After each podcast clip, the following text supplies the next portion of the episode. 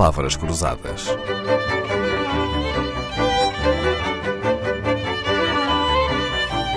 Porque quase tudo é uma questão de semântica. Na vida da convidada desta semana cabem seis línguas, três alfabetos e a mesma voz suave, seja a ler um poema de um poeta andaluz ou a tratar de assuntos de petróleo. Ana Starzenska Martins da Costa, quais são as línguas e os alfabetos que conhece, que domina? Vou lhe responder desta maneira. Dzień dobry, dziękuję bardzo za zaproszenie. Ehm, marhaba, shukran alajka dała. Eh, spasiba za priglašenie. E tem aqui os exemplos de algumas línguas que eu falo. Surpreendeu-nos agora, mas polaco, tem que nos ajudar. Foi polaco, foi árabe, foi russo, que hum, aprendi, aprendi durante o percurso da minha vida, uh, pela minha natural inclinação para aprender línguas, pelas tradições da minha família. Os meus pais, os meus avós falavam línguas, uh, alemão, francês, inglês. O meu avô falava russo, uh, devido ao percurso também da sua vida uh, profissional e, e, e a sua vontade de aprender línguas. Vivi em vários países que também proporcionou esta hum, facilidade de aprender algumas línguas. Então, que bela herança recebeu da sua família, dos seus avós, dos seus pais, mas depois também a Ana fez por si. Filha de um diplomata, Ana nasceu na Polónia, passou a infância no Brasil, vive em Portugal, é casada com português. Tem filhos portugueses, creio, não é? Tenho filhos, sim. Portugueses. Percebe-se porque fala bem português, aliás, ouve-se, e polaco, mas a que é que se deve então o seu conhecimento de russo? Foi por causa do avô? O russo, na altura, quando eu estudava na Polónia, eu fiz os meus primeiros anos no Brasil, depois segui o ensino básico e liceu na Polónia. Uh, o russo fazia parte do currículo das escolas, era obrigatório.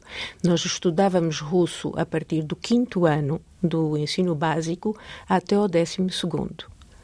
No liceu já começávamos a ler excertos da grande literatura clássica russa, do Dostoiévski, do, do Tolstói, do Pushkin.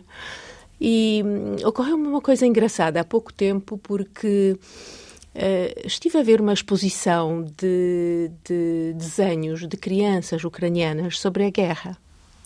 E quando estava a olhar para aqueles desenhos, uh, ocorreu-me de repente uma canção que aprendi na escola primária. Que, cujo refrão lembrei-me logo, apesar de não, não falar, não se lembrar dessa canção há anos sem fim, uma canção que diz Bus всегда будет солнце, Bus всегда будет небо, Bus всегда будет мама, Bus всегда буду я. Uh, o que quer dizer que haja sempre sol, que haja sempre céu, que, que haja sempre uma mãe e que existe sempre eu.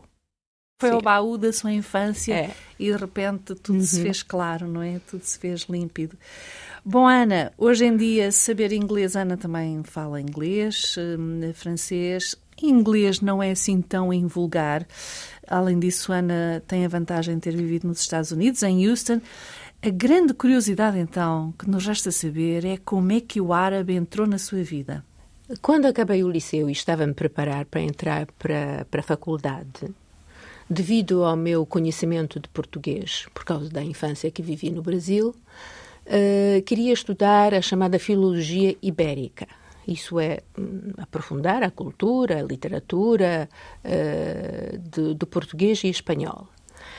Mas ao estudar a história da Península Ibérica, vim-me a perceber da grande, grande influência da, da, da, da, cultura árabe quando os árabes chegaram à Península no século VII e deu-se uma, uma mescla, uma mistura muito interessante de das tradições, tradições que os árabes trouxeram do, do Oriente Árabe com a cultura local ibérica. E aí pensei, por que não estudar, por que não estudar árabe? uma língua diferente. E foi o que fez, não é? E foi o que fiz. Na faculdade. Mudei. E resolvi estudar filologia oriental com especialidade em língua, cultura árabe. E os seus filhos, Ana, seguiram os seus passos? São assim poliglotas como a mãe? Eu digo sempre que nós desenvolvemos uma língua própria entre os meus filhos e a nossa família. Um, que dizemos uma frase uh, com várias palavras de várias línguas que é um, que é um género de um Esperanto familiar. e sabe que o Esperanto uh, tem origem na Polónia. Ah, sim, eu não sabia. Não sabia descobrir, descobrir agora. E há uma coisa curiosa, porque os meus netos, hoje em dia, aprendem árabe. Portanto, o árabe, do qual eu, em certa altura, afastei-me por percurso da vida, por, por, razões profissionais, volta para mim hoje em dia através dos meus netos. Porque vivem num país árabe. Porque vivem num país árabe. Pois é. Se falar seis línguas, já tem que se lhe diga ler e escrever em três alfabetos, então é um caso sério. Ana, conheço o cirílico, o árabe o latino. E é mais difícil aprender a falar a língua, a língua falada ou o alfabeto? Eu penso que depende. Quando uma pessoa aprende a língua quando é muito jovem e criança, pode aprendê-la perfeitamente sem saber escrever e sem conhecer o alfabeto. O meu caso foi diferente. Eu aprendi russo na escola, fui obrigada a aprender o alfabeto cirílico, que naquela altura não foi difícil. O caso do árabe já é diferente.